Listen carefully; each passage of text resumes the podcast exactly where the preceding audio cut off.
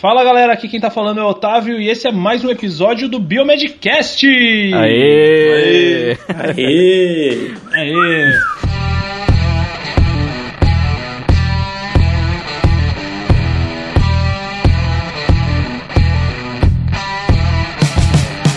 E aí galera, aqui quem tá falando é o Bruno e enquanto você está indo com o DNA, eu já estou voltando com a proteína. Olha! Ai caramba! Fala galera, aqui quem fala é o Luiz e eu não uso eritropoetina. Ainda bem. Eu que tinha pensado em alguma coisa assim, não Chora. falei, droga. Fala galera, aqui é o Rogério e só na cafeína, galera. Só isso que eu tenho pra dizer. Muita cafeína. Você vai ser pego, hein, velho? Toma cuidado. Muito bem, galera. Vamos começar então essa, essa edição do Biomedcast.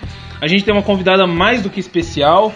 É, cara, é um prazer imenso chamar alguém aqui, pô, que tá, já fez tanta diferença aí na, na nossa área, na biomedicina. Ela é biomédica. O nome dela é Lara Duarte Santi. Seja muito bem-vinda, Lara. Pode se apresentar, por favor. Muito obrigada, gente. Boa noite. Eu que agradeço o convite, agradeço mesmo, é muito legal para poder participar. Vocês estão de Opa. parabéns, já sou fã faz um tempinho, já acompanho. Ô, ô, louco, sério? Não, é sério, é sério. Sabe por quê? Eu sou apaixonada por biomedicina, né? E acho muito legal ter, ter nossa área assim mais valorizada. A gente precisa disso. E, e é um prazer poder A contribuir. gente que agradece.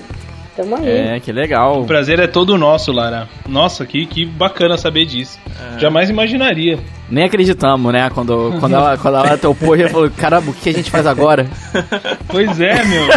Imagina, gente, que isso? Putz, aí, a gente falando assim, pô, bem, cara, numa época dessa, meu, tipo, ela aceitou, sabe? A gente sentou pra fazer. É, corrido. É, exatamente, super corrido e tal, tipo, um- menos de uma semana pra começar a- as Olimpíadas e ela lá no Rio chegando na, na, na- na fúria, assim, cheio de coisa. Eu vou contar um negócio pra vocês, tá? Manda. É, tinha uma- um programa de televisão que era pra gravar semana- essa semana. Eu falei pra eles que era impossível gravar, mas eu tô gravando pra vocês, olha só. Olha só, velho. Olha o Magicast! Olha, exclusivo Biomedcast. Não, pra eles eu só vou, só vou gravar no final dos jogos, antes do Paralímpico, depois do Olímpico, porque não tinha agenda. Falei, não dá mais, não tem É como. disso que eu tô falando, galera. Ó, esse, esse episódio, meu, vai ser assim, acho que um, um divisor de águas no Biomedcast, hein? Eu tô achando. Eu, eu já falei, os meninos estão achando que eu tô louco hoje, porque eu, eu fiquei tão empolgado com essa, com essa gravação, porque. é, sabe, num momento como esse, sabe, que a gente tem tanta. É um, um assunto tão mais atual impossível, né? E, Verdade. e ter, ter ainda uma, uma biomédica pra gente poder conversar a respeito, meu Deus do céu, isso, meu, vai fechar com chave de ouro, assim, sabe? É. Essa, essa nova fase que o Biomedcast tá vivendo.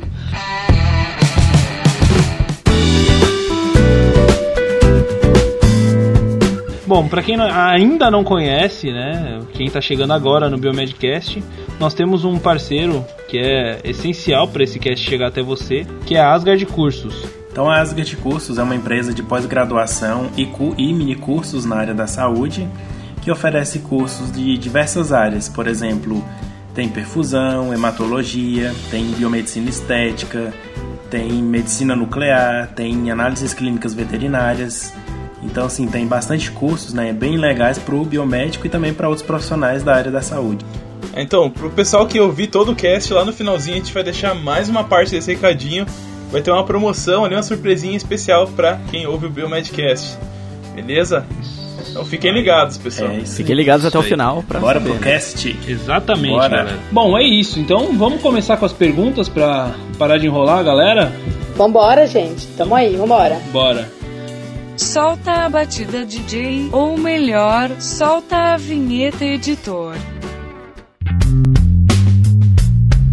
Então tá. Então, na verdade, a primeira pergunta é, não é bem uma pergunta, a gente quer mais saber como, como foi sua trajetória profissional até aqui, né? A gente quer saber o que, que você fez, onde você estudou e o que, que você teve que Por que, que escolheu biomedicina? Isso, isso, tudo isso a gente queria saber porque a gente sabe que é, a gente vê essas pessoas, né, que estão aí já, já longe já na, na batalha E é sempre importante saber o, o caminho que ela percorreu para chegar até ali, né? Para o pessoal saber que não é fácil, né? Que eles acham que é da noite pro dia. É, não é fácil. Mas também não é impossível, né? Não, claro que não.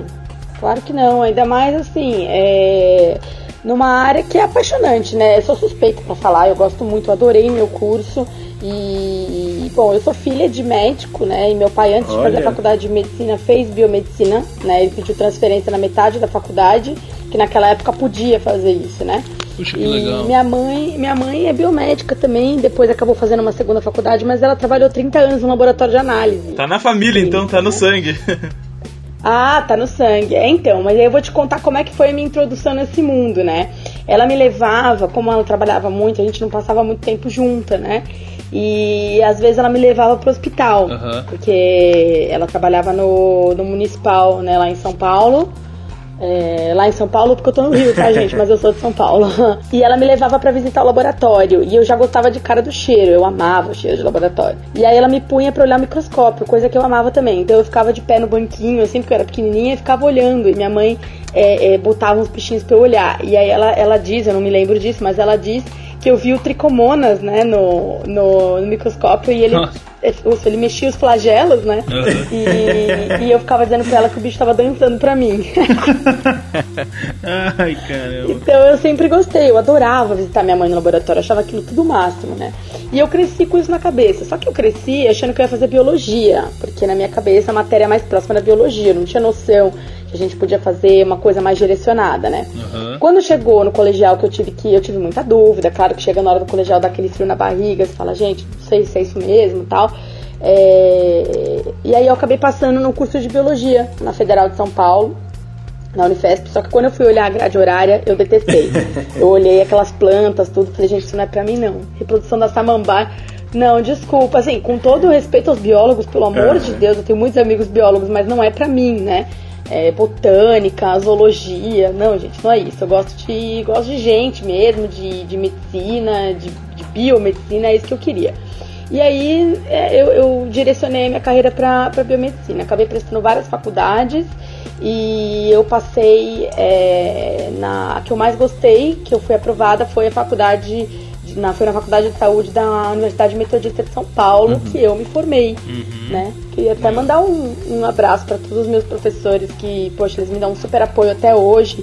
É muito legal ter retorno deles, assim, acompanhando a sua carreira, porque é o que eu sempre falo para meus é, colegas e alunos também, porque eu também dou aula, mas eu sempre falo que, diferente do colegial, que a professora é aquela figura inatingível, na faculdade os professores são nossos parceiros, né? Sim, e depois vão ser os nossos colegas, né? Nós vamos ter CRBM que nem eles, a maioria tem. Então, passa- depois da formatura, tá todo mundo igual, tirando a experiência, claro, e o tempo de formado, é todo mundo biomédico, entendeu? Então, eu sempre procurei ser amiga dos meus professores, assim, é, é, por enxergar neles, não nem acima de mim, nem meus rivais na faculdade, mas colegas meus que eu iria trabalhar fatalmente um dia ou outro, né? Uhum. Bacana, bacana. E aí a parte do esporte é que eu sempre gostei muito de esporte, gente. Eu sou palmeirense roxo, eu adoro futebol. Eu sou assim, eu sou uma, digamos, uma garota diferente, né? Porque eu sempre gostei de esporte mesmo. Eu gostava de ver rugby na TV, Olha luta, sempre gostei. É, eu adorava. E aí eu falei, bom, que maneira que vai ser pra eu juntar as duas coisas? Porque não, não sou educadora física, não fiz medicina do esporte, aí. E nesse meio tempo, na faculdade, eu já trabalhava de escolta. Eu já tinha tido a oportunidade de chegar perto disso, porque meu pai é médico do esporte, ele já tinha me apresentado. Falou, olha, é um caminho legal, por que, que você não vai? Eu precisava ganhar uma grana na faculdade, né? Aquela dureza de estudante, ainda mais da área da saúde, que todo mundo sabe que nossos estágios... Como sempre. É, como sempre, nossos estágios, da grande maioria, não são remunerados, né? Então... Uhum. E aí eu, eu acabei fazendo trabalho de escolta e aí eu vi ali uma oportunidade de crescer e, e me formei, me formei, né? Fui fazendo a faculdade, fui trabalhando e aí fui fazendo cursos é, a respeito, cursos específicos da área. que Depois eu conto mais pra vocês se vocês quiserem saber mais. E aí agora, aí depois eu comecei a participar de competição internacional e fui indo degrau em degrau. Hoje, hoje eu já consigo fazer uma, uma Olimpíada, mas foram sete anos, né, de trabalho ao todo pra chegar até aqui. sete Nossa, anos? cara. É, Meu É. Deus, aí, ó. Pra galera ver que não é fácil, hein, meu. Não. E, e- e vem cá, você falou aí é, trabalhar de escolta. Como que. O que, que é escolta, pra quem não sabe? Vamos lá. Então, só para retomar, antes de explicar para vocês mais da profissão, como eu cheguei antes de, de, de me realizar no esporte, eu dei aula, eu dei aula num curso técnico de. Eu dava biossegurança, dava epidemiologia, que eu também adoro, que é parte da, de saúde de saúde coletiva, né? ia uhum. falar saúde pública, mas não é mais saúde coletiva. é, é, senão meus alunos vão me gongar, falar assim, pô, você enche o saco na aula e vai falar na, na gravação, né? Não, é saúde coletiva. E eu dava aula, eu amava, né? Sempre gostei. Mas o esporte sempre teve aí, e aí começaram a aparecer as oportunidades. Eu falei, olha, tanto é que eu dava aula, a escola que eu dava aula, eu tive que sair porque eu tive a proposta de ir pro Pan-Americano do Canadá ano passado. E metade do Pan-Americano ia pegar o ano letivo. Aí eu falei, olha, não vai dar para levar as duas coisas, então eu vou, não posso deixar passar essa e, uhum. fui. Tá certo, certíssimo. É, bom, como funciona nossa, o nosso trabalho é, para eu poder te responder sobre escolta, né? O oficial de controle de dopagem, que é o meu caso, é, se ele testa um atleta de sexo oposto, ele precisa ter um escolta que acompanhe ele durante toda a coleta toda a coleta mesmo, né? Ele entra no toalete, ele tem que observar a provisão, né? Que a gente chama, que é o fornecimento da amostra. Uhum. É, e eu, como mulher, não posso visualizar um, um atleta homem. Não que eu me constranja, mas o atleta sim. Então a gente tem que fornecer um escolta, né? Que é a pessoa que vai acompanhar ele no vestiário se ele precisar buscar um documento, ou precisar trocar de roupa, ou até numa, no, no caso dos Jogos Olímpicos, que a gente tem uma, um fluxo grande de atleta e eu tô testando um na mesa, já tá na hora de notificar o outro, eu não posso abandonar o que eu tô testando, então eu mando o escolta notificar e trazer ele para mim. É literalmente uma escolta, ele vira uma sombra do atleta mesmo, né? Ah, sim, sim, claro, né? Porque é uma é uma etapa crucial para análise né, do, do doping em si. Né? É, é, porque a partir do momento da notificação eu preciso da primeira amostra de urina depois da notificação. Uhum. Então, às vezes a organização é um pouco complicada a logística da, dos Jogos Olímpicos porque é tudo muito ensaiado. Então, por exemplo, se tem um horário para medalha, para premiação, eu não posso segurar o atleta dentro da sala de dopagem. Ele precisa sair é, da sala de controle de dopagem, né? Ele precisa sair para ir buscar a medalha. Então vem o pessoal da organização é, buscar o atleta e meu escolta vai junto para garantir que ele não, não tente é, burlar o exame de nenhuma forma, aproveitando a situação, né? Uhum. Nossa, que demais, gente. Nossa, demais mesmo saber desses pormenores. A gente vai entrar em mais detalhes disso mais pra frente na entrevista. Bom, Lara, então a gente queria saber assim, quais são os tipos de amostras que são coletadas e as principais substâncias que são pesquisadas né, no, pro, nesses atletas, nas competições, como é que é? Então, é, as amostras que a gente tem no controle de dopagem, porque assim, na toxicologia, é, é, comum a gente utilizar também fios de cabelo, né? Que ela dá uma. Ela tem um, um gap maior, uma janela de, de análise maior. Uhum. No cabelo, por exemplo, que é o que a gente costuma testar. Drogas de abuso. Isso, drogas de abuso, mas assim, pra, o código de trânsito agora exige que quem tem carteira Sim. D e E seja testado. É, geralmente a gente tem uma, uma, uma, uma intenção né, de teste é, maior, né? A gente quer saber uma janela de uso maior. E esse teste com o fio de cabelo, na toxicologia, dá para você pegar até 180 dias de uso. Então, mas para nós, no esporte, isso não tem tanto interesse. O que a gente quer é pegar o atleta em flagrante, entendeu? O que ele uhum. fez 180 dias atrás, não me interessa. Eu quero ver ele agora na competição ou na vigência da competição né? Ou até um fora de competição, mas que demonstre que ele tem intenção de, de utilizar esse desempenho fraudulento para alguma, alguma competição mais para frente, né? Um uhum. índice, uma classificação. Então o que a gente pega hoje é, para analisar é urina e sangue. Uhum.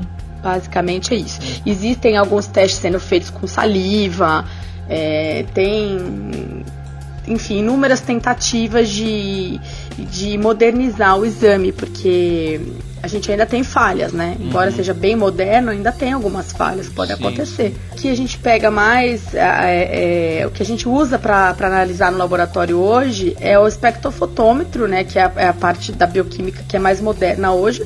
Eu até digo para os biomédicos que me perguntam que a, que a medicina diagnóstica do futuro é feita por, por biomoléculas, né? sim, né? Sim.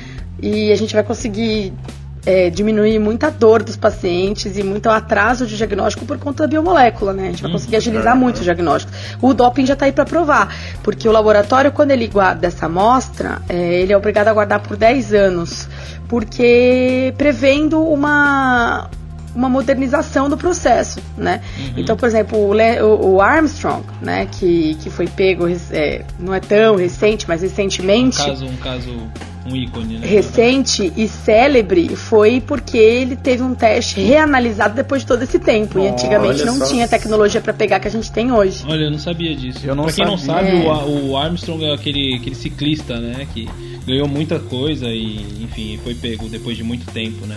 E era todo um, um, um esquema pra poder é, fraudar, né? Primeiro que eu não sabia que o Armstrong ele tinha sido assim. E agora eu fiquei, assim, curioso. Isso é aleatório ou isso já é meio que... Vamos dizer, já é meio... Ah, já, já existe uma regra dentro do comitê que a cada cinco anos vão ser retestadas amostras de cinco anos atrás, sei lá, por exemplo. É, tem, tem isso e tem também, porque assim, é, o laboratório guarda, aguarda, é, guarda para aguardar uma, uma, uma modernidade. Então, por exemplo, é, se houve avanço, eles pegam pra ver, pra checar. Então já vai retestando é, para ver se, gente, se tem, se teve alguma coisa no passado ou não, até pra ver se o método de fato funciona, né? Porque senão não teria por que modernizar. Mas tem muita denúncia também, por exemplo, é feita denúncia na época e não tinha como avaliar, então eles, eles aguardam para ver se tem uma probabilidade de reavaliar. Pode ser aleatório, pode, pode não ser. Tudo isso depende de uma inteligência dentro da UADA, né, que é o órgão é, internacional que cuida disso. UADA, a sigla em inglês WADA, que significa é, Agência Mundial de Antidopagem, ou Agência Mundial Antidoping, né? Então, eles é que têm esse controle, né, de, de, tu, de tudo, dessa logística de teste quando, quando se diz respeito a essa, essa, essa coisa global, né? E vem cá, você, é, Lara, deixa eu. Eu tô fugindo completamente aqui, o Luiz também, mas eu, eu quero já encaixar já a, a pergunta. É, você é funcionária de quem? Então, a gente não. A maioria dos, dos, dos, dos oficiais não é funcionário. O que a gente faz é cumprir contratos com as agências internacionais é, para fazer os testes. Então, por exemplo, é, vamos comparar com James Bond, né? Ah, Mais ou sim. menos isso. Uhum, a gente tem uma agência que é Ah, responsável legal. pelas missões que eles faltam pra gente. Então, por exemplo, eu recebo o chamado da agência que eu sou associada e ele me fala: olha, tem um teste pra você. Você testa? Aí eu falo, testo, beleza. Até aí eu não sei detalhe nenhum, eu não sei onde é, não sei nada, eu sei que tem uma missão. E aí, conforme eu vou, eu vou confirmando, ele vai me soltando missão. Então, por exemplo, eu trabalho para a agência brasileira, né, para a Autoridade Brasileira de Controle de Dopagem, que é a ABCD, ligada ao governo federal, né, o Ministério do Esporte, governo federal. Trabalho para a agência americana, que é a USADA, que eles me mandam missão lá dos Estados Unidos e eu cumpro aqui no Brasil. E, e também agora o Comitê Olímpico, para fazer especialmente as Olimpíadas e as Paralimpíadas, né? Então o Comitê Olímpico Internacional me agenciou, digamos, para essa competição. Quando eu fiz por Pan-Americano, a Organização Desportiva Pan-Americana me agenciou para ir para Toronto. E por aí vai, a gente vai trabalhando, assim, eles vão sabendo, porque são poucos que fazem isso. E aí você vai criando experiência e eles vão ouvindo um de um de outro. Falar, tem uma menina lá que testa, testa no Brasil, ela fala inglês, fala espanhol, fala francês. E aí vai, a gente vai, vai indo meio que de boca a boca mesmo, né? Porque não tem muito pra onde mandar um currículo, né? Não tem vagas.com. É, Caramba, meu. é bem fechado, né? Uma rede já, já de contatos É como conhecidos. se fosse né? um profissional liberal, então. Agora eu tô começando a. Eu fiz o curso da FIFA, né? Tem pouquíssimas mulheres fazendo, porque a FIFA era um órgão bem machista, bem restrito, né? E tá começando a abrir para as mulheres agora. Inclusive, se as meninas do Brasil ganharem ouro aqui na Olimpíada, para nós vai ser muito bom, porque a gente vai ter um, um- crescimento do esporte no meio e vai ter abrir mais espaço para as mulheres dentro da, da FIFA e da CBF. Então eu tô aqui, além de ser brasileira e torcer para as meninas, eu tô torcendo como profissional, porque vai ser um, um grande, um grande avanço. Aham. né? Nossa, que legal, Lara. Que legal mesmo, cara. Nossa, eu jamais imaginaria. Nossa, demais. Eu, eu, sinceramente, eu imaginava que você era ah, uma funcionária do, do laboratório aqui do Brasil e tava aí, né, ganhando. Não. Então, aliás, é, pro nosso amigo carioca, né? a- O laboratório fica aqui no Rio de Janeiro, né? O único laboratório que a gente tem é, com capacidade para testar exames antidoping é aqui no, no Fundão, na Ilha do Fundão, aqui na UFRJ, no Instituto de Química. Porque é assim, também tem essa, não é qualquer laboratório, né? Tem que ser um laboratório específico que tenha todas as diretrizes que a UADA preconiza para testar antidoping, para fazer exame de controle antidoping. Então, hoje no mundo são 34 ou 35, porque eu não sei se o, a acreditação de Portugal já voltou. Então precisa ver, porque o que acontece é que os, de Portugal não, desculpa, da Rússia perdeu, então acho que agora são 34.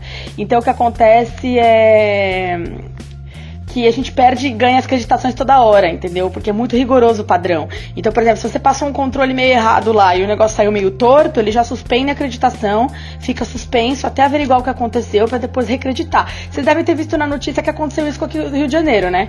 Faltava 20, Aham, faltava claro. 20 dias pra Olimpíada e a gente perdeu a acreditação. E aí aquele Mas é, essa, essa é uma das perguntas que a gente quer fazer, Lara. Não, aquele desespero, né? Porque, meu Deus, onde é que nós vamos mandar? Pra vocês terem ideia, no Pan-Americano e no, Pan, no Para-Pan-Americano, que são 41 países participando, a gente teve 7 mil exames de doping. Então vocês podem fazer uma regra de três aí e ver quanto a gente vai fazer aqui na Olimpíada, mais ou menos. Ai meu Deus. Quantos, quantos países a gente tem competindo na Olimpíada, Lara? 206. Nossa, Nossa. senhora, de 40 pra 200 é quatro vezes, velho. Cinco vezes. Vai pelo menos quatro vezes isso, né, de, de exame. Então a gente estava desesperado pensando para onde vai ser mandado esses exames, porque é, uma das condições para que existisse uma Olimpíada no Brasil fosse um laboratório desse porte, que é um laboratório de última geração. Eu estive lá algumas vezes. É chefiada por uma equipe extremamente competente lá da UFRJ, professor Francisco Hader, que dá aula lá no Instituto de Química. É, E a equipe dele é sensacional, extremamente preparada. E eles tiveram que correr com a acreditação de volta, né, pra, pra poder atender os jogos, porque não tinha condição alguma de não acreditar. Tinha que acreditar, urgente. E foi em tempo recorde, né? Eles conseguiram é, se encaixar de novo no, no padrão internacional para poder fazer os exames, porque senão não tinha, não tinha onde. O laboratório mais próximo é a Colômbia, eles não têm capacidade para receber isso. Porque eles não estavam esperando, entendeu? Nossa, mano. essa, essa quantidade de exame. Aqui no Rio eles já estavam esperando isso. Que aqui eles, nasceram para fazer a Olimpíada. Na, em Co- na Colômbia não, entendeu? Então aqui, ó, nas Américas a gente tem Brasil, tem Colômbia, tem Cuba, tem dois nos Estados Unidos, um em Montreal. Aham. Não, mas ô louco, é, se a gente for pensar, né, aqui é a, a melhor estrutura, porque foi feito só pra isso, né? É. E é o único da América Latina. Cara. E a Colômbia fica na América Central. Então a gente tem que. A gente se orgulha porque é, a gente fala, ah, é o único laboratório da América Latina. Aí vem um, um hater e fala, não, eu tenho da Colômbia. A gente fala, não, Colômbia é América Central. Pegadinha de. América do Sul, só Brasil. E, e Lara, já, já, já que você já falou de Olimpíada, acho que isso é um talvez um dos assuntos que a gente vai mais falar agora, pelo menos até, sei lá, por uns dois meses, né? Um mês de, Olim- de Olimpíada, né? E para Olimpíada, dá um mês mais ou menos? Dá um mês de, dá um mês de Olimpíada. A, Olimpíada abre agora, a abertura oficial é dia 5. Uhum. Mas já 3 já tem jogo, já tá tendo teste desde o dia 24 de julho, que foi o dia da abertura da vila. É, e depois tem os Paralímpicos, né? Os Jogos Paralímpicos que vão do dia 1 de setembro até o dia 18 de setembro. Então, daí mais de um mês. Dá quase E meses. vocês o Paralímpico também é, é a mesma preocupação, né? Do, com relação ao doping e tal, fazem os mesmos testes. Igual. Igual. Só que pro Paralímpico a gente faz um curso especial porque a gente tem que lidar com, com as deficiências dos atletas, né? Ah, entendo. Uhum. É um baita desafio. Isso, e assim, mas eu vou te falar que em termos de conduzir o exame, eles já estão. Eles se viram muito bem. Ele assim, eu já já tive atleta, eu aprendo muito com eles, né? Eu já tive atleta deficiente visual total, que ela fez o exame sozinha, ela não quis que eu fizesse nada. Então ela fez tudo que ela tinha que fazer, porque também tem isso, né? O atleta, a gente não toca em nada, o atleta faz todo o procedimento, eu só oriento. Só que no caso do, dos Paralímpicos, a gente tem algumas exceções que a gente pode abrir simplesmente porque eles têm essa, essa limitação física, né? Uhum. E, e ela não quis que eu fizesse nada, ela fez tudo sozinha. Nossa, Olha cara. Inclusive legal. assinar os formulários. Então a gente Olha. fica olhando assim, chocado. É, tem um atleta nosso que ele não tem as duas mãos, ele faz tudo sozinho. Caramba. Caramba. O ma- o maior desafio, na verdade, é colher sangue deles, né? Porque a gente tem locais específicos que numa pessoa com, com, com as capacidades íntegras não tem, não tem nenhum problema. Agora, para uma pessoa que não tem um braço, por exemplo, eu só tem outro braço. Então, se eu errar a veia, eu vou ter um problema, porque o protocolo diz que se eu erro a veia num braço, eu sou obrigada a trocar de braço, né? Vixe, então, Maria. Nossa, como é que fica? Nossa. É. É complicado ter que é, conduzir protocolo à risca, né? Nesses casos. Uhum. Não, então. É, não, então, Lara, que a gente queria saber é simples e direto, né? Como é que vai ser então o seu trabalho agora nas Olimpíadas de 2016, para Olimpíadas. E uma coisa que eu acho que é curiosidade, não só minha, mas de muitas pessoas que também vão estar ouvindo a gente, como é que, como é, que é a rotina? É, você trabalha também na parte é, desde chegar lá para, sei lá, fazer um não um flagrante, mas chegar sem avisar num atleta, depois leva pro laboratório. Como é que como é que vai funcionar tudo isso agora com você aí? Bom, é, como vai funcionar aqui nos jogos é a primeira pergunta que você me fez, né? Uhum. É, é o seguinte, a Vila Olímpica abriu no dia 24 de julho, já estão acontecendo testes lá, que são os Out of Competitions. É, o nossa, a nossa profissão tem muita sigla em inglês, e é fundamental que a gente fale inglês, porque todos os nossos treinamentos, todo o protocolo, é, é tudo basicamente inglês, espanhol e francês, são as três línguas oficiais, né? Uhum até tenta, até tem-se algumas traduções, mas é ruim, porque acaba modificando o sentido do protocolo. Então o ideal mesmo é que se fale inglês. E na vila já tem bastante DCO internacional, que DCO é o que eu sou, né? Uhum. Doping Control Officer. É, eles já estão trabalhando desde o dia 24, testando os atletas que já estão chegando na vila. Por quê? Porque se a gente for deixar para testar tudo nos períodos de competição, a gente não vai conseguir. Primeiro, porque os atletas estão competindo. Segundo, que é um volume muito grande. Então, quanto antes começar, melhor, né? Então, essa ordem vem do Comitê Olímpico Internacional junto com a UADA. Eles mandam é, para o responsável, que é o manager da estação, que é o chefe de estação é, quem vai ser testado, por, é, por que a gente não fica sabendo, não nos compete, né? Tem, eles podem ser testados por mil motivos. E a gente só recebe a ordem, falou, sua missão é essa. E, e sim, a nossa rotina é mais ou menos essa. A gente vai pra. Se for na Vila Olímpica, a gente vai, acorda o atleta muitas vezes, tira eles da cama, né? É, pede um documento para ver se realmente é o atleta certo e encaminha escoltado para a sala de controle de dopagem. Hum, eles não podem recusar, eles não podem recusar. Não, é... eles não podem recusar. Nossa. Eles não podem recusar. E eles sabem disso, porque atleta quando ele chega no nível olímpico, por mais que seja a primeira vez que ele esteja nos Jogos Olímpicos, com certeza ele já foi testado alguma outra vez. É. Seja na casa dele, seja numa competição, num mundial que seja, num, num nacional. É impossível uma pessoa que tenha chegado numa Olimpíada nunca ter sido testada. Uhum. É, é, bem, é, olha, é, é muito raro, né? Para não dizer impossível, eu vou dizer raro. Ele só pode competir depois que sai o resultado ou ele pode competir? Não, não, ele pode competir normal. É, é, inclusive o que acontece muitas vezes é que se o atleta for pego, ele tem várias penalidades. Ele, isso aí depende da substância, depende é, do julgamento do, do tribunal, depende da, da federação internacional que ele faz parte. Algumas são mais rigorosas, outras não. Isso vai depender. É, uhum. Mas o mínimo que vai acontecer é ele devolver a medalha. Isso é, uhum. é básico, né? Como já aconteceu. Teve um caso lá no Pan-Americano de Toronto do ano passado que uma peruana do atletismo ganhou a medalha de ouro e a brasileira ficou com a prata. E aí ela foram testadas e tal, e aí deu positivo para essa peruana. Na verdade, a gente nem diz mais positivo, a gente diz adverso, né? Hum. É, porque a gente não pode dizer que é positivo a primeira vez. O positivo só sai depois da contraprova. Se é, na, primeira, na primeira análise der alguma coisa diferente, a gente diz que é adverso, né? Porque depois vai ser retestado. Tem como contestar esse resultado? Tem. O atleta ele pode pedir uma contraprova. Na hora que ele vai coletar, é, são dois frascos com a mesma urina. Então ele enche um frasco A, um frasco B. É, o B só é aberto se der alguma coisa no A e ele ah, quiser contestar. Sim. E aí o laboratório refaz, inclusive a contraprova é feita por um outro laboratório, não é o laboratório que deu positivo, então é, é que deu o adverso, né? É, uhum. é mandada para um outro laboratório credenciado e nesse laboratório é refeito esse exame é, para confirmar, né? E já teve caso de ter alguma divergência? Teve. É bem, assim, não, não vou dizer que é comum, mas isso é motivo para perder credenciamento de laboratório, porque daí uhum. houve algum problema. Né? Houve alguma coisa ali deu errado. Ou teve fraude na coleta, que pode ser, né? Ou é, foi alguma coisa no laboratório. Por isso que aí quando acontece isso, o laboratório é suspenso, é feita uma sindicância para tentar avaliar o que, que aconteceu, né? E, e aí chega-se na conclusão que tem que chegar, né?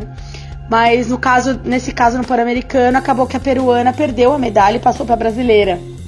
E, e aí um tempo depois eu fui, eu fui até conversei com essa atleta depois, ela falou pra mim, poxa, eu fico grata ao doping, porque. ao, ao, ao controle antidoping, porque foi feita a justiça, eu recebi a minha medalha. A única coisa que eu fico triste é que o momento de ouvir o hino do meu país eu não vou poder voltar atrás. É. Nossa, Isso Pois ela é. perdeu. Ela tava lá na posição de ganhadora de segundo lugar. Ela não escutou o Brasil, né? Você ouviu o hino e Aham. tudo mais. Bom, então já que a gente tá falando aí sobre a inserção, né? Voltar, acho que você até falou um pouquinho, mas assim, pra explicar melhor pra gente, como é que é a inserção do biomédico justamente nessa parte do antidoping, assim. E se tiver alguém aqui ouvindo que quer tentar entrar nessa área, o que, que ele pode fazer pra talvez trabalhar com isso mais pra frente, aí nos próximos competições que tiverem? Se tem alguma coisa assim pra dizer? Claro, é, não, é assim. É, eu, eu tive essa janela e essa oportunidade de começar como escolta, até o nosso colega aí também, né? O, o, o Rafael, nosso colega. Não esse Rafael, o Rafael Rangel. O Rafael Rangel, pra quem não sabe, o Rafael Rangel lá do Biomedicina da Depressão, um grande colega nosso aí. Isso, outro biomédico que está aí galgando essa área, né? É, eu faço, é, fiz, né? Tô terminando a minha especialização em biotecnologia. É, tem algumas áreas, por exemplo, o, o biomédico pode trabalhar com pesquisa, é muito legal a parte de pesquisa de suplementação, de fisiologia do exercício, é, de nutrição esportiva. O bom da biomedicina é que a gente tem muita área, então você quer trabalhar em parceria com um nutricionista, você pode. Você quer trabalhar em em parceria com o médico do esporte, você pode. Quer trabalhar com um educador físico em parceria, também pode, porque a gente está ali, né, flertando com todas as áreas, isso é muito legal. A nossa faculdade é uma das mais completas que tem, então dá pra gente trabalhar com tudo, né? Inclusive com a coleta de sangue, que é o que eu faço, porque que é uma das coisas que eu faço. É, todo mundo na hora de coletar o sangue na faculdade dá aquela fugida, né? Ah, não, isso aí é coisa de técnico. Técnico não pode colher sangue para doping no Olha Brasil. só. Quem colhe é biomédico, médico e enfermeiro formado. Técnico de Olha. enfermagem não pode. É só nós três. E foi uma Olha briga. só, sério? Foi uma, foi uma briga, porque no começo eles queriam só médico e enfermeiro. Aí eu, né, o que era uma das poucas biomédicas que participavam, mais alguns outros poucos colegas, é, contestamos. Falou, não, gente, isso é habilidade biomédica, a gente pode colher sangue. Ah, não, mas é, o argumento inicial é que nós, nós não teríamos condições de socorrer um atleta que passasse mal durante a coleta. Falei, isso é uma tremenda bobagem. Primeiro, porque a gente tem sim primeiros socorros na faculdade, né? Segundo, que pra ele passar mal tirando 10 ml de sangue, porque vocês sabem, né? Aquilo lá, 5, 3, 10 ml no máximo que eu tiro dois tubos de sangue. Pra ele ter uma síncope grave, é impossível. É, no máximo ele vai impossível. desmaiar e a gente vai socorrer, entendeu? Aham. Se ele tiver, não é por causa da coleta de sangue, ele tinha alguma doença prévia que aí nem o médico na sala poderia adivinhar, não é? Uma pessoa passa mal seriamente. Quanto a isso, eu recebi um treinamento para coletar sangue pro doping, como eu recolhi, como eu recebi um treinamento para coletar sangue, para coletar urina pro doping. Então, esse tipo de socorro poderia ser aplicado nesse treinamento. Enfim, é, é, eram tantos argumentos que é, é- é a favor que esse contra a gente acabou derrubando, entendeu? Não tinha sentido. Fora que eu- um dos argumentos que eles falaram, ah, mas é, na, na competição não tem condição de prestar auxílio médico. Eu Falei, mas auxílio médico da competição é uma coisa separada. Se alguém passar mal na competição, eu vou lá e chamo a ambulância da competição. Não, não compete a mim, entendeu? Aham. Então a gente acabou com muita insistência conseguindo o nosso lugar. Isso foi uma vitória no dia que eu fiquei sabendo que eu ia ter a certificação para colher sangue. Foi, nossa, dei pulos de alegria e no começo a ideia era que os médicos supervisionassem nossa coleta. Eu não gostei muito, Hum. né? Vou ser honesta. Falei, não, isso é, gente, Sacanagem. política, né? Achei, achei absurdo como biomédica, mas falei, quer saber? Eu já consegui um- uma vitória de cada vez. E aí acabou que hoje isso já não se usa mais, nós temos total autonomia para coletar, uma bobagem. É, vou dizer agora, puxando a sardinha pro nosso lado, que pouquíssimos médicos colhem, eles não gostam de colher sangue, fica para nós mesmo, porque a gente sabe muito bem a qualidade, aquela coisa de não chacoalhar o tubo para não, não hemolizar e várias coisas que eles não têm essa prática. é. Não é desmerecendo, gente. Eu sou filha de médico. É, falando parece que eu tô despeitada, mas não é. Eu nunca pensei em fazer medicina na minha vida. Não é uma coisa que, ai, aquela, aquela lenda do, do biomédico frustrado, É. né? Que, ai, é bobagem. Eu nunca quis, eu sempre quis fazer é, laboratório, eu adoro. É, e sou filha de médico e ele também concorda comigo em várias partes. Ele mesmo não colhe sangue. Meu pai trabalha na área, mas ele não faz mais doping. Essa parte agora é só minha. É, ele mesmo não colhe sangue, ele deixa pra mim, quando tem pra colher, ele me liga e fala, meu, vem buscar aqui a veia porque você é mais experiente nisso. a gente só pode furar o atleta no máximo três vezes, né? Puncionar, Uhum. né? Pra ser mais fina. Três vezes é, pro exame de controle antidoping. Na terceira, o atleta tem todo o direito de não querer mais. Porque Uhum. aí realmente significa imperícia minha como profissional. Eu não estou conseguindo que ele me forneça. Ele não se recusou. Fui eu que não consegui pegar, entendeu? Sim, exatamente. Ah, mas também esse- é, é, só só é, para atleta, é, até queria te perguntar isso. É, você tem muito problema com a chaveia, que geralmente são os caras são saudáveis, né? O acesso geralmente Olha, eu vou te falar que é, é a lenda do, do braço forte, né? Porque tem muitas modalidades. Então eu já tive atleta com braço super forte, que eu tive algumas dificuldades. é, e eu já tive atletas assim que você olha e fala, nossa, vai dar, vai dar trabalho, e não- na verdade não, foi bem rápido, né? O que a gente tem que avaliar é que tem aquela coisa de ter o medo de agulha, tem a temperatura da sala, tem todo uma, um preparo, não é só ir lá e pá, né? Saber onde é que tá a veia e, e- né? Pois é. Então a gente tem que ver, por exemplo, se a sala tá muito fria, a veia vai demorar, ela não vai Uhum. aparecer como ela aparece no calor, né? Aham. Se o atleta tá muito cheio de adrenalina, porque ele acabou de sair de uma competição e coisas assim, é... aliás, é até protocolo, se ele acabou de sair de uma competição, para colher o- um, um- dos tipos de exame de sangue, que é o passaporte biológico, eu preciso que ele fique duas horas em repouso. Então ele vai Nossa. ficar parado na minha frente duas horas, é porque senão o metabolismo tá muito alterado, eu não vou conseguir o que eu quero. Aham. Né, o perfil dele não, não vai aparecer como eu gostaria, não é basal, então não adianta. É, mas assim, tem uns que dão mais trabalho, tem uns que dão menos. Já teve uma, uma garota que a gente funcionou, ela, ela disse que tinha medo, ela falou, eu já costumo desmaiar. Daí eu já coloquei ela deitada, falei, não, vamos deitar, porque aí você não corre o risco de se machucar, né? Porque eu vou estar com a agulha na mão, não vou conseguir te segurar. Então vamos deitar, se você desmaiar, você já tá deitadinho, tá tudo certo. Eu tento acalmar, né? Eu tento ser muito acessível. Tem oficial que entra de cara amarrada. Gente, é assim. Não é assim, não, a gente né? não é. A gente não Carrasco. é, é. A gente não tá ali pra punir ninguém. Nós queremos proteger os atletas que, que jogam limpo. É isso que a gente quer. E tudo que a gente faz também é assim: a gente não pode ser muito amigo deles, não pode ter muita intimidade. Mas eu também não quero ser antipático. Eu não quero tornar aquela situação desagradável. Até porque se o atleta demorar pra ordinar, ele vai ficar olhando pra minha cara ali, como já aconteceu umas Nossa. 5 horas. Eu já fiquei 5, 6 horas esperando o atleta. urinar. Nossa, mãe. É, entendeu? Então, se eu ficar aquele clima horrível, não tem nem porquê, ele não me fez nada, sabe? Não tem porquê. Parece que eu tô com raiva do atleta. Tem oficial que, que já entra mais sério.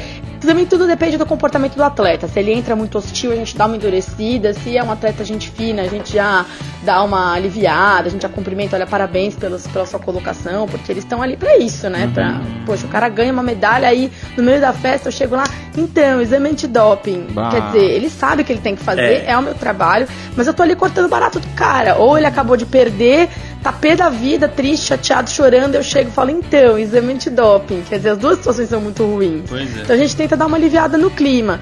E eu virei pra menina e falei, olha, calma, vai dar tudo certo, tá rapidinho. Eu mostro o tubo, eu falo, é muito pouquinho, porque quem vê aquele monte de tubo parece que é muito sangue, né? Parece que é um litro. Aí eu mostro, olha, é 3 ml, é 5, é pouquinho. A menina, a primeira, a primeira, o primeiro tubo eram três tubos que eu ia colher dela, pra três exames diferentes. A primeira, ela, ela foi bem. A segunda, eu já tive que fazer uma manobrinha pra vir. E na terceira não saiu nada no tubo. Nada. Ou seja, não era erro meu, porque se já tinha saído dois anteriores, a veia tava ali. Aham. Né? É, é- é- é vácuo, caramba, né? Era pra sair. Nervosismo, né? A menina ficou extremamente nervosa. Aí ela começou a tremer e falei, olha, é o seguinte, eu chamei ela pelo nome, falei, ó, é, ou você se acalma, ou vai ser muito pior, porque eu vou ter que pegar na tua mão. E a veia da mão dói muito. Nossa, dói muito. Muito dói, mais. dói horrível. Dói muito. E aí ela foi respirando fundo, respirando fundo e tal, e eu não esperei ela muito, não. Fui lá, tirei e pronto, né? Mas a gente tem que ter esse timing pra, pra saber lidar. Mas muitas vezes, quando eu sei que a veia vai ser muito dura, eu já vou direto na mão, viu? Ah, é? Porque, é, porque como eu só tenho três tentativas, eu sei que a primeira vai ser falha pela situação ali que eu já fiz tanto, eu já olho e falo isso aqui não vai dar. É, eu já vou direto na mão. Eu faço, explico pro atleta e falo, ó, vai doer um pouquinho mais, mas pra você é melhor, é pro seu bem. Vai por mim. E aí eles acabam confiando em mim. Muitos já me conhecem, eu já tô no meio há muito tempo. Então muitos já me conhecem, já teve atleta que bateu chorando na minha porta de madrugada, que, na, que eu tava no hotel na competição. Geralmente a gente fica afastado, mas já tem situações, vez ou outra, que a gente fica é, próximo, né? E o atleta veio na minha porta no hotel falar, olha, doutora, eles me chamam de doutora, né? Doutora, eu tô com. Eu tô com muita dor, muita dor. E eu tô com medo dos exames, porque tem muitos que em competição sabem que vai ter, porque Uhum. já estava escrito que é final de final de jogo, sabe que tem. Uhum. Por isso que é importante a gente testar fora também, né? E aí fala, olha, eu tô com muita dor, muita dor e, e eu sei que vai ter exame, eu tô com medo de pegar. O que, que eu tomo? Porque às vezes o médico da Caramba. delegação também não sabe. E assim, eu não posso receitar. O médico receita, o médico receita. A única coisa que eu faço é aconselhar o médico. Falo, olha, isso aqui tem substância proibida, isso aqui não tem, isso aqui pode. Aí o médico vai lá e Ah, prescreve. legal. Então a gente tem que saber muito disso também. Pode acontecer de ter um hematoma na hora da coleta ali, e isso talvez atrapalhar o atleta na performance dele por conta desses exames todos, ou acho que isso nunca acontece e tal? A gente tenta pegar antes de competição, justamente para não ter nenhum problema, mas é muito difícil que, que, que aconteça uma lesão que vá atrapalhar. Às vezes acontece hematoma, a gente faz a mesma recomendação que faz no laboratório clínico, né? Que é não, não dobra o braço, não carrega peso, mas eu já É. testei gente do levantamento de peso. eu Não posso ver o cara falar não levanta peso. É impossível, é, entendeu? Então assim, Em vez de pegar uma tonelada, pega 500 só. eu, eu, assim, eu- é muito difícil eu deixar alguém roxo. Não é por nada, mas é porque com a prática você acaba aprendendo maneiras de, de funcionar melhor. Lógico que no começo a gente acaba deixando, eu não tô falando, ai, nunca deixei ninguém roxo. Mas é ficar aí a dica pro pessoal que vai coletar sangue até em outras situações, gente. É prática. Tem que praticar. Tem muita gente que morre de medo não vai machucar. Nem que você enfie a agulha inteira no braço da pessoa, aquilo não vai matar ninguém. Né? Tem, que, tem que ir treinando, mesmo que no começo saia meio roxo, no começo dá, dá uma tremida na mão, isso é no começo, depois, depois vai. É. Né? É, Se não treinar, não vai tirar nunca. Eu tenho uma colega até que faz medicina e ela fala, pô, eu queria aprender a tirar sangue. Eu falei, é o mínimo. Eu já, falei, já dou logo alfinetada. Eu falei, é o mínimo, né? Não vai saber tirar sangue. Daí ela, ela fala, nossa, mas eu tenho medo de machucar. Eu falei, minha filha, pra você machucar alguém tirando sangue é difícil, é, complicado, né?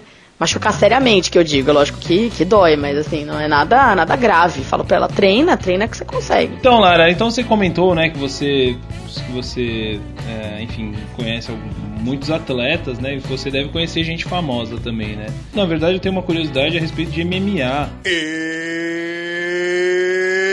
It's time! Eu queria saber se você trabalha com isso e que depois, né, queria que você também falasse um pouco do caso do Anderson Silva e, enfim, todo o desenrolar da- desse atleta aí que foi tão impactante, né, na, na- na vida do esporte aqui no, no nosso país. Vamos lá. Ah, sim. É, não, eu já trabalho com MMA, é, os UFCs no Brasil, os eventos do UFC no Brasil, nó- eu e alguns outros agentes fazemos, é bem restrito, somos poucos também fazendo. É, mas eu também gosto muito de luta, é um dos meus esportes favoritos, e é complicado a gente tietar, né? A gente acaba não podendo chegar muito perto. Eu, particularmente, tenho alguns é, atletas de que eu sou fã, dos quais eu sou fã, mas assim, a gente, tem que, a gente tem que dar aquela segurada, né? Eu, por exemplo, aqui no Brasil, aqui na Olimpíada, devo ficar no atletismo e eu acho que eu não sei o que eu vou fazer se eu vir o Usain Bolt na minha frente. Eu vou olhar pra ele assim, gente. Eu pedia pra postar uma corrida com ele. Vamos correr até ali, vamos ver quem é. Meu Deus. 100 Vamos tirar uma daqui ali, vamos? E ele, assim, dizem que, dizem que ele é super simpático, que ele é um cara é, bacana, simpático, mas ele não é muito de, de papo, né?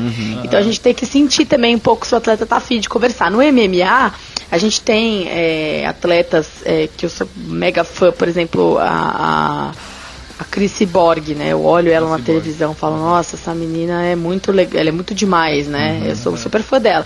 Mas na hora do teste a gente não pode jetar, a gente tá ali pra trabalhar e, e é assim que funciona, né? Caramba. Mas assim, é, de modo geral, todos os atletas de MMA são muito gentis com, com a gente, com, com, com nós agentes, né? Eu nunca tive nenhum problema com nenhum deles, eles têm aquela fama de, de bravo, de brigão, nenhum deles nunca me deu trabalho, pelo contrário.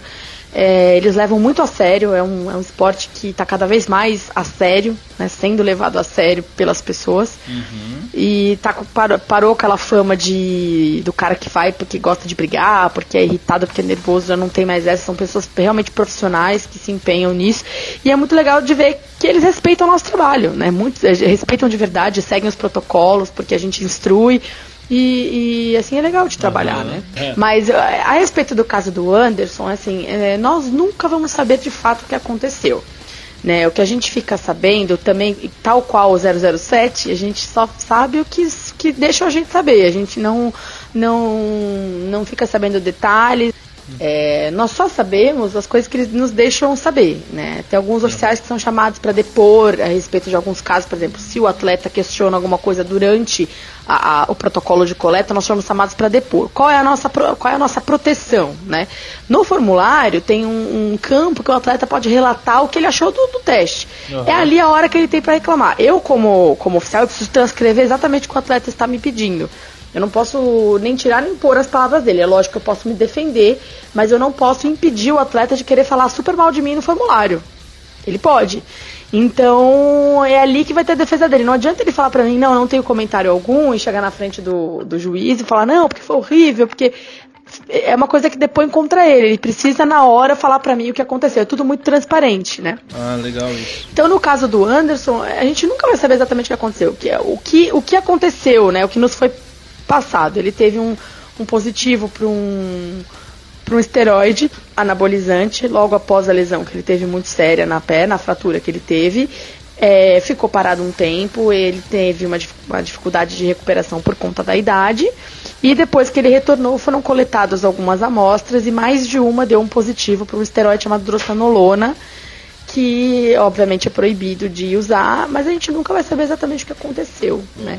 É lógico que existem várias versões, existem teorias da, cons- das cons- da conspiração, existem muitas coisas, mas ah, só ele mesmo para responder o que, que foi que aconteceu, se foi de fato um positivo intencional, se ele realmente usou, se foi um acidente, se foi algum suplemento contaminado, isso a gente nunca vai saber.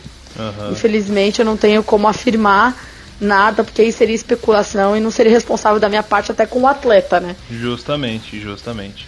Não, legal, legal. Bom saber a visão né, da- dessa, dessa parte de vocês, porque a gente sempre vê o outro lado, né?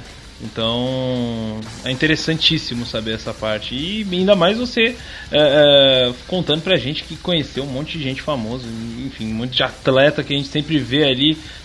Mas sabe o que que é? Pra nós vira uma rotina, ainda mais em competição internacional. Nós estamos mega acostumados a ver atletas é, é, é, famosos, né, célebres, porque são exatamente eles é que a gente tem que testar, porque eles são elite. É, é lógico que a elite vai ser a, a mais testada, porque é- são eles que nos interessam, eles são os alvos, né? Não que, que, que os atletas que menos elite não vão chegar lá, mas é que obviamente quem tem recorde mundial é a pessoa que a gente vai testar, claro, né? É ele que tem um, um bom desempenho. Então, pra nós, lidar com atleta famoso é rotina. De verdade, assim, é, a gente acaba se acostumando. A primeira vez você dá aquela travada, fala, Jesus, é que eu faço agora. Mas depois, mas eu vou dizer pra vocês que o mais difícil é segurar os escoltas. É muito engraçado, porque a gente tá andando assim, pra nós a gente vai conversando como se fosse uma pessoa normal, né? E o escolta, você olha, ele tá de olho regalado, assim.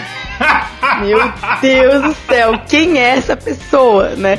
E aí você já dá aquela olhada assim, tipo, segura a onda, segura a onda, porque não dá, entendeu? Você não pode, né? Você não pode ser amiguinho. É, eles não podem tirar selfie, eles não podem fazer nada, principalmente em Olimpíada, porque o teste é sigiloso, ninguém pode saber que aquele atleta esteve lá. Inclusive, nosso uniforme, é como eu tava dizendo pra vocês, é igual de qualquer voluntário. A gente não é voluntário, mas a gente se veste como voluntário, porque eles não podem. Não, não é, imagina, o cara ganha uma medalha de ouro, vai lá na área de imprensa, aí aparece uma pessoa com baita crachá antidoping. Vocês sabem como é a imprensa, entendeu? E às vezes o atleta não quer que as pessoas saibam disso, porque ele não quer. É a mesma coisa que você ir fazer exame de fezes no laboratório. Ninguém precisa saber que você tá indo fazer exame de fezes, entendeu? É a mesma Claro. coisa. Qualquer, é, qualquer procedimento médico e de laboratório é sigiloso. A pessoa tem, a gente tem a nossa ética profissional de manter esse segredo. E aí você vira pro escolta, assim, o escolta tá lá. Meu Deus, aquele sorri, querendo sorrir, querendo. Né, meu Deus! Então, e, e geralmente o voluntário que se inscreve pra esse tipo Mas de pensa, trabalho. seu, é. seu Instagram ia ser muito legal, hein? Pois é, a pessoa verdade. que faz. Se você pudesse tirar foto com todo mundo. Então, se eu pudesse, né, ia ser muito legal, né? Inclusive pessoas, foi muito, é, alguns atletas de- das quais, eu- dos quais eu já era fã antes, eu pude conhecer pessoalmente e pô, confirmei que eram pessoas legais. E aí é legal porque quando eles demoram a gente consegue bater um papo mais profundo sobre é, coisas de família. É, já vi muita foto de família de famoso mostrar no celular. Olha aqui meu filho, que bonitinho. Nossa, que legal isso, Isso cara. é muito legal, isso é muito legal. É, olha, é- essa é a parte legal, a parte humana, que eu sempre sentia muita falta, que a minha preocupação na faculdade de biomedicina era ficar muito nos bastidores. Não pela questão do ego, não isso, mas porque eu queria muito lidar com gente. É a parte que eu gosto, né? De ter aquela, aquele, aquele, aquele olhar, aquela coisa de você poder bater um papo, de você poder mostrar pro atleta, pro paciente, pra. Enfim, pro, pra pessoa que trabalha com você que você tá ali, que você é uma pessoa, que você não é a máquina que solta o resultado. A mesma coisa que quando a gente recebe uma amostra no laboratório, aquela amostra é uma pessoa, não é só uma amostra, a gente também não é mais que uma máquina, porque eles também recebem um papel na mão, um papel com resultado. Eles não sabem que atrás daquela máquina também tem um ser humano que estudou pra caramba, que dedicou suas horas na faculdade, que sofreu. Eu sofri pra caramba na minha faculdade. Foram cinco anos, porque eu fiz um ano a mais que eu fui pro exterior, né? Eu fiz um intercâmbio fora. Olha só. É, foram cinco anos é, é, pegando ônibus, duas horas pra ir, duas horas pra voltar, aquele cansaço, aquela dureza. Então a gente sabe, fora as horas de estudo, as provas que a gente acaba indo mal e depois é, tem que sofrer pra recuperar, enfim, todas as nossas derrotas e vitórias na faculdade. Nós somos mais do que aquele simples papel. Então eu tinha muita preocupação com isso, eu queria muito lidar com gente. Eu queria, oi, tudo bem? Eu sou biomédica que faz teu exame, sabe? O negócio sou eu, entendeu? Quando você receber seu, seu negativo na tua mão, é, pô, fui eu que te ajudei a ficar com a tua medalha, sabe? Um negócio assim.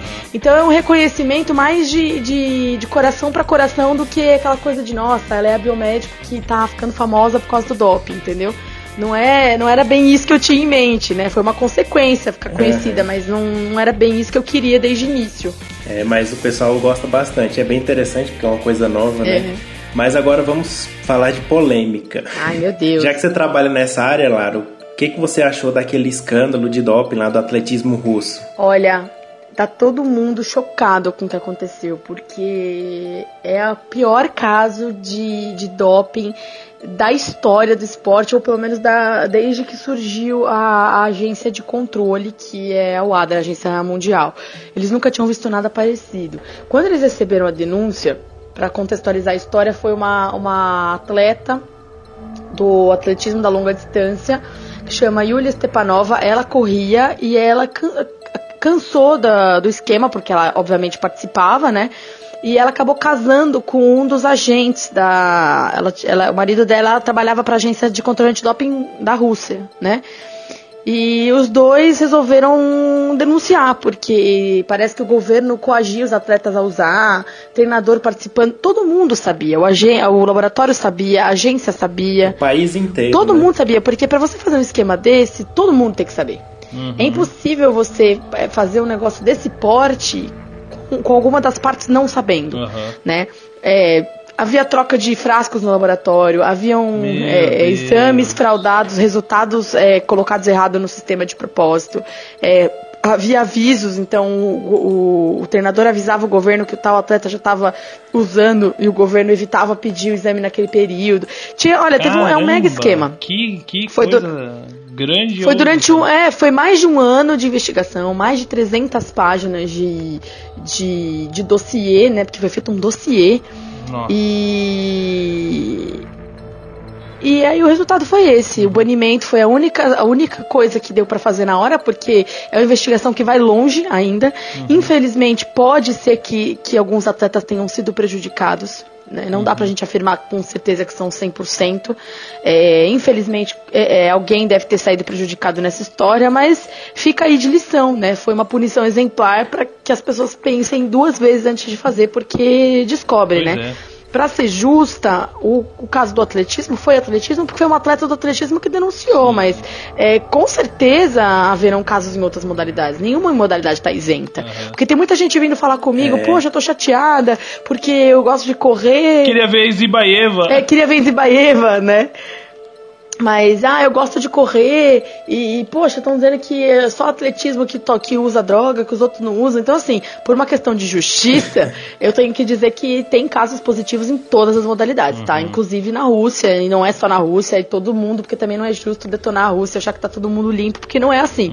Tem positivo pra todo mundo, porque senão a gente não estaria testando agora todo mundo lá na vila, Sim, claro. né? claro. É, É, senão não precisava do controle. é, exatamente. É uma coisa assim, o controle só não vai acabar com isso, tá? Porque o uso da substância é uma coisa de contexto. É muito dinheiro envolvido, é muita cobrança em cima dos atletas, é, é muita psicologia envolvida. O cara está sendo cobrado, ele precisa de resultado, ele vive daquilo. O patrocinador só vai patrocinar se ele tiver tal resultado. Uhum. É, o limite humano está chegando, né? Nós temos um limite de recorde também. Chega uma hora que né, não dá. Existe até uma área que chama biomecânica que estuda isso, engenharia biomédica também estuda isso, uhum. para quem gosta, uma outra área que pode ser desenvolvida para o esporte. É, então, assim, só o controle não vai acabar com isso. O controle claro. é uma maneira da gente pegar e punir, uhum. por uma questão de justiça, mas erradicar tá longe de acontecer. É, a gente sabe também, né, de alguns casos, por exemplo, o Phelps. Uh, que eu queria colocar aqui.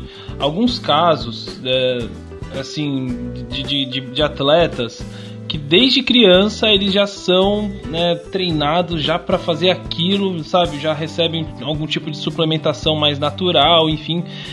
Isso aí, você, que, qual que é a sua opinião a respeito disso? Você considera isso um tipo de doping, de ou, ou não, ou ok, entendeu? O cara fazer a vida inteira uso de algum uh, de alguma substância? Então, é, tudo depende, assim, é lógico que se você for usar esse tipo de substância é, visando só o desempenho no esporte, assim, sim, é, é eu posso dizer que eu sou contra, ainda mais porque você pega uma criança que tem desenvolvimento normal, dá hormônio do crescimento para ela, para que ela se torne um atleta melhor, isso vai contra toda a filosofia do que é o esporte. Né? O esporte é bonito, o clima aqui no Rio de Janeiro tá muito legal. Tudo bem, tá todo mundo um pouco apreensivo por causa da questão do terrorismo, mas isso tá todo mundo, em todo lugar do mundo, né? Não é só o Rio de Janeiro, tá todo mundo é. com medo em todas as partes do planeta, né? sim, né? Sim. É lógico que nós temos os nossos problemas, o Brasil tem seus problemas, mas o clima dos jogos é muito legal. Quando eu cheguei no aeroporto, tinha algumas delegações chegando, então você vê todo mundo com o blusão do seu país, todo mundo em clima de festa, ali ninguém se, se odeia, todo mundo se respeita, que é o que a gente gostaria de ver no mundo normalmente, sim, né? Sim, As Olimpíadas sim. foram criadas, né? Os Jogos Olímpicos foram criados para ter uma trégua durante as Paz guerras, Olímpica, né? né? Parou a, parou Exatamente. A guerra, né? E a gente queria muito que isso fosse verdade, né? Agora aqui tá todo mundo lá na vila confraternizando. A parte mais legal tem uma, uma coisa que a gente faz muito que é a troca de pins, né? Já deve ter até saído na imprensa que a gente traz aqueles broches, aqueles pins. Uhum. E a parte mais legal é você chegar na vila e trocar com o atleta. Então você pega um atleta, sei lá, do Camarões e ele quer uma bandeirinha do Brasil na, no crachá dele. E aí você dá para ele, ele te dá do país dele. Então isso é muito legal. legal Essa é a parte né? legal. Uhum. Então isso é saúde. O esporte de alto rendimento já tem tantas dores, já são tantas lesões, são tantos, tantas cobranças. E, e aí uma criança se interessa por um esporte, você é, é, é usa qualquer um tipo de artifício só porque quer que ele seja um campeão, isso foge do que a gente quer com o esporte. A gente quer que as pessoas façam o que elas gostam, que elas promovam um espetáculo bonito, né? Que a gente veja essa confraternização legal, todo mundo aqui reunido para fazer uma festa bacana para todo mundo ver. É... Não sei, eu sou contra. Se for pra usar, usar visando só uma medalha de ouro, pegar uma criança e entuchar uma substância que vai fazer mal, porque tem os, os efeitos colaterais, né? Sim, claro. Tem câncer, tem Sim. problema de desenvolvimento, infertilidade, uhum. tem agressividade tem problemas de pele, tem cálculo, tem falência de, de órgão. Recentemente uma atleta faleceu é, é, aí por, com suspeita, né? Não, também não estou afirmando, mas suspeita de uso de substância e isso pode ter prejudicado o metabolismo dela a ponto de dela morrer. Ela tinha 33 anos, né? Bom, então lá, a gente falou sobre doping, tudo, tudo isso, mas a gente é mais agora na a fim de curiosidade é, já que a gente não pode falar de. não temos tempo para falar de todas as substâncias e tal, mas a gente queria saber qual, qual seria, assim, é, que você vê é, mais recorrente, qual é o, o doping, tipo de doping mais comum que acontece? Olha, geralmente é bem dividido. O que, que a gente tem hoje é. Nós temos uma análise, é, então a Agência Mundial de Dopagem nos disponibiliza alguns dados para saber a quantidade de positivo que nós temos em cada modalidade, que é, que é o índice que eles têm. E o que a gente vê é bem distribuído, na verdade, mas tá, na, tá muito na moda a eritropoetina, que é o EPO, que tem bastante, é, principalmente uhum. em atletismo, ciclismo, esportes de, de, resistência muscular, de muita explosão. O EPO é bem usado, né?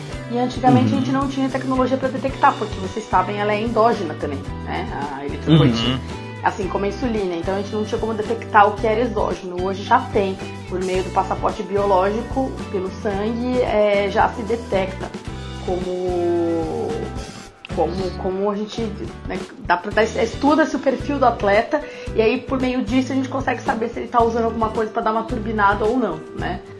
É, EPO é comum, esteroide anabolizante sempre teve na moda, alguns moduladores metabólicos como a insulina e o meldônio, que entrou na lista agora dos proibidos, né?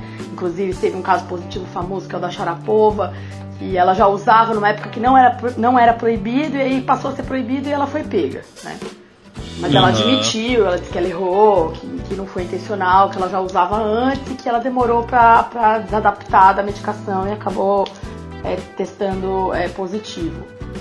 E tem algumas drogas de abuso também, né? Que maconha, né? Cannabis e cocaína é bem comum também. Alguns remédios para emagrecer, corticoide, às vezes a pessoa toma inadvertidamente, ela toma por causa da gripe, ou por qualquer asma, ou por qualquer outra Nossa. coisa. E aí ela, ela tem um adverso positivo e sem querer. É pega. Sim, sim, sim. Aí acaba pegando mesmo. Então, ah, essas são as mais, mais comuns, então. É o que a gente acaba ouvindo mais também, né, Uhum. na, na, na mídia, né? É, álcool não pega. Álcool, só algumas modalidades específicas, como tiro, Fórmula 1, tiro com arco, essas mais específicas. Agora, de modo geral. E tem uma coisa também, na Lara, que eu acabei vendo, é que existem certas substâncias para cada tipo de modalidade, né? Isso é, é mais específico. E, e isso é o que, por exemplo, eu cheguei, cheguei numa, numa reportagem, né? Por exemplo, o arco é talvez é, é algum tipo de substância que ajudasse o coração a bater mais devagar, Isso. mais É, lentamente, né? algum Tem tipo isso de também. droga depressora. Sim. Uhum. Beta bloqueadores e tal. Beta bloqueador, beta bloqueador com certeza. Beta bloqueador, é, a gente usa muito, é, a gente vê muito no arco, vê no boliche, vê no golfe. É, esporte de precisão, beta bloqueador é campeão, tem bastante. Caramba! Olha. E a maconha também, né? A cannabis também, porque ela também dá essa reduzida, né? Embora que existam, existam algumas pesquisas que ela tem um efeito contrário em algumas pessoas. Como tem o álcool, né? Tem gente que bebe e fica agitada, tem gente que bebe e fica ali mais quieta, Sonolento. sonolenta, é. Aham. A cannabis Entendi. também tem dessa. Pois é. Só pra finalizar, vamos pra. Eu juro que é a última pergunta, eu não vou tomar mais seu tempo, a gente já tomou um monte do seu tempo aqui, ainda mais nesse, nesse período aí que você tá super conturbado. Não, é um prazer, gente. Aliás, Vocês podem me convidar mais vezes, viu? Eu gostei desse negócio. Oh, de- pode deixar. Ah, a gente vai. De a gente vai te- com certeza, a gente não vai deixar de te, de te chamar, não. Enfim, mas é uma, é uma pergunta que eu não posso deixar de fazer, porque isso aí causou um rebuliço aqui, né? na- na- pelo menos na, na biomedicina. Tem uma biomédica sendo entrevistada né, no programa talk show mais famoso do, do país. Ai, meu né? Deus. E no último ano, no último ano, né? O último É, ano que o jogo vai é, estar na no- Globo. Aham. Pois é. No- no- já pegou no, no finalzinho ali. Como que foi? Então, Me conta, dizem- conta pra todo mundo. dizem Como que foi ele- ser entrevistado pelo É, jogo? falaram que ele ficou traumatizado, por isso que ele vai se aposentar, né? Ele nunca tinha ficado, nunca tinha visto um negócio como esse. Não, mas é brincadeira. É, Olha, eu fiquei muito feliz, eu fiz questão de dizer, porque todo mundo fala, ah, chegou a doutora, chegou a doutora. Aí eu falava, olha, gente, eu sou biomédica, eu falava, porque você fala doutor, parece que é médico, né? Embora nós também tenhamos o título de doutor pelo CRBM, é, é- é- ah, doutora, doutora, eu geralmente não faço questão de ser chamada de doutora, é, é- é usual, eles vêm a gente de jaleco, chamam a gente de doutor, mas eu fiz questão de, de deixar bem claro que eu era biomédica e eu queria, ele até fala, biomédica, você é biomédica, ele fala, Biomédica. É, Ele nossa, fala encheu no a começo, boca, no cara, começo, é. logo no começo. Ele falou logo no começo, porque eu fiz questão que me chamasse assim, porque é a minha formação, eu tenho muito orgulho da formação que eu tive. É, foi muito legal poder ter, ter falado é, um pouco do meu trabalho, abriu porta para muita gente. Como eu disse para vocês, eu procuro ser muito acessível. É, todo mundo que me procura, eu faço questão de dar meu dado de contato, eu faço questão de conversar. É, às vezes a agenda é meio restrita, eu tô com. com agendas de entrevista e, e como responder tão rápido, entendeu? Mas eu sempre respondo. Eu falo pra pessoa, eu demoro, mas eu respondo. Né? é, é, porque a gente tem a. tá corrida. Ano olímpico é sempre muito corrida, a gente sabia que ia ser assim. É, Mas foi muito legal, foi gratificante, foi. Eu fiquei. Olha, nem deu tempo de ficar nervosa, porque é muito rápido. Eu falei com vocês aqui uma hora e meia, com ele eu falei 15 minutos, passou muito rapidinho. Né? Sério? Muito 15 rápido, minutos? é muito rápido. E lá, assim, é, embora seja um programa gravado, é, ele deixa correr, então não tem edição, né? Vai indo. Então você fica- Caramba. eu ficava suando, aí ele pegou na minha mão uma hora, eu falei, ai meu Deus, ele vai ver que minha mão tá suada, porque eu falei, gente, o negócio, o negócio não é nem a questão de estar na frente do jogo, porque a gente tá acostumado a lidar com gente conhecida, né? Como eu falei pra vocês, mas a questão da responsabilidade que eu tenho, um, de falar pra uma classe inteira que é a classe do biomédico. Se eu, se eu de alguma Sim, maneira. baita responsabilidade. Pois é, se eu de alguma maneira falo, falo alguma coisa que desagrade alguém, eu tô falando pra uma classe inteira, né? Eu tinha consciência Aham. dessa responsabilidade. É, e dois, a responsabilidade que eu tenho com os meus atletas.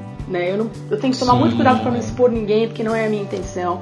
A minha intenção é só deixar claro que o exame existe, como ele é feito. Quando a gente fala sobre Uhum. isso, a gente consegue aperfeiçoar as técnicas, a gente consegue é, é, melhorar a maneira que a gente é, trata a questão do controle de dopagem, até pra conscientizar as pessoas de que não é legal. Tem muito jovem é, entrando nessa, nessa, nessa moda. A gente já tem relatos de atletas saudáveis que estão usando insulina para emagrecer. Quer dizer, nós da área da Aham. saúde, nós sabemos o tamanho do É. perigo que é isso.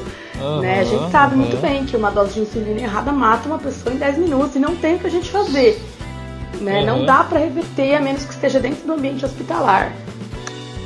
É, Então, é, é, é, realmente, é, assim, a gente sabe da- dessa importância e, e, assim, te digo que você representou muito bem nossa classe, viu? Ah, obrigada, eu agradeço mesmo, de é. verdade. Eu, eu fico imaginando a, a- meu, é, justamente eu acho que esse é o maior, essa é a maior apreensão que eu acho que eu teria no seu lugar, assim, de saber que tudo que você estiver falando ali vai ser a biomédica, né, falando, então, é, se falar qualquer qualquer coisa errada ali, meu Deus do céu, vai ser julgado o resto da vida, pode comprometer tudo, toda a sua carreira, exato. né? E assim, E- eu não sou uma estrela de TV. é, foi a primeira entrevista que eu dei na minha vida, entendeu? É, Nossa, não, é verdade. Começou É, bem, pois é, eu não sou uma estrela de TV.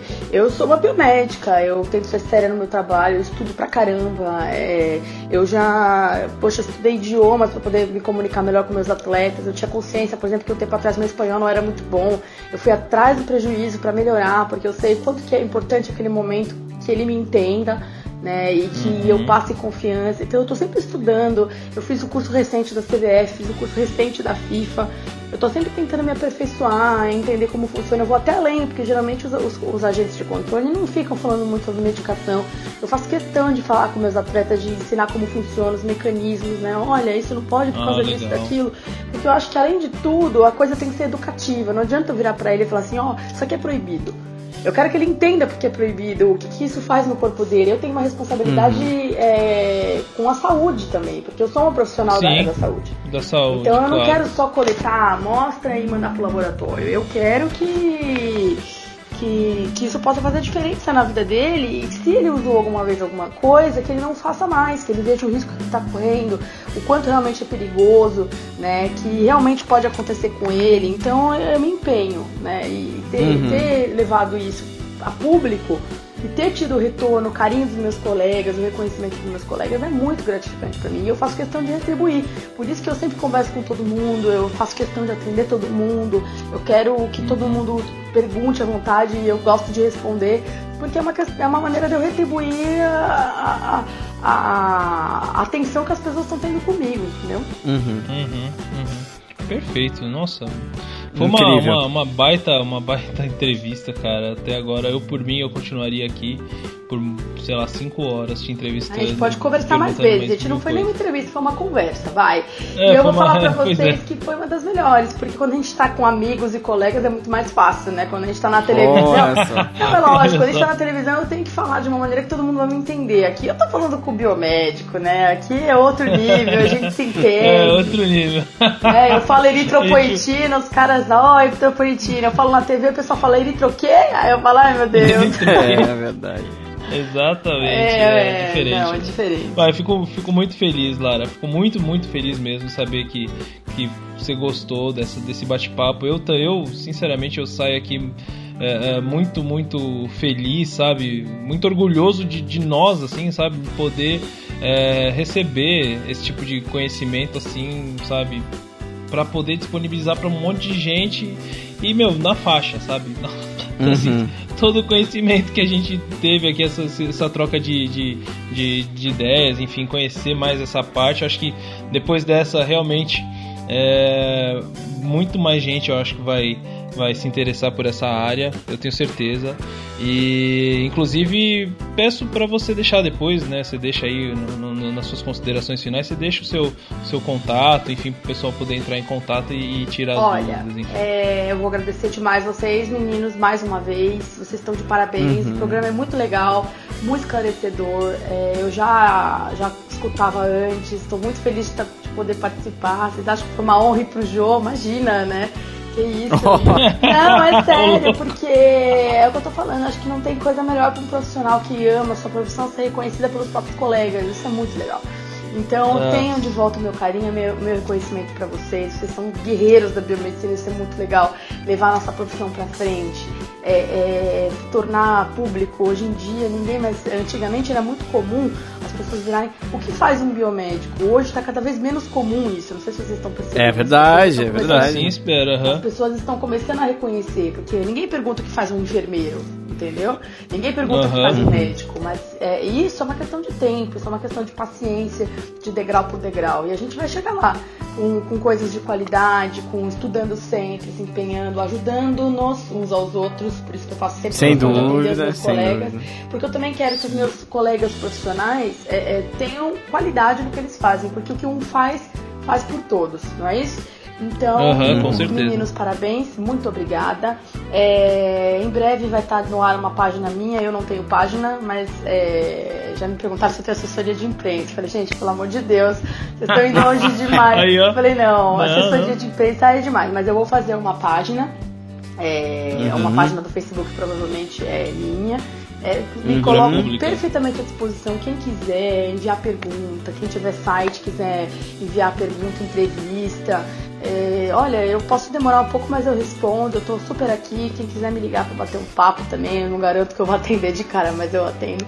É, o meu e-mail é lara d, né, a letra D mudo, sante, S-A-N de navio TI no fim, arroba gmail.com. Quem quiser pode mandar um e-mail pra mim. E tem a minha página no Facebook, que eu tô sempre curtindo as coisas de vocês. Vocês logo vão ver meu nominho.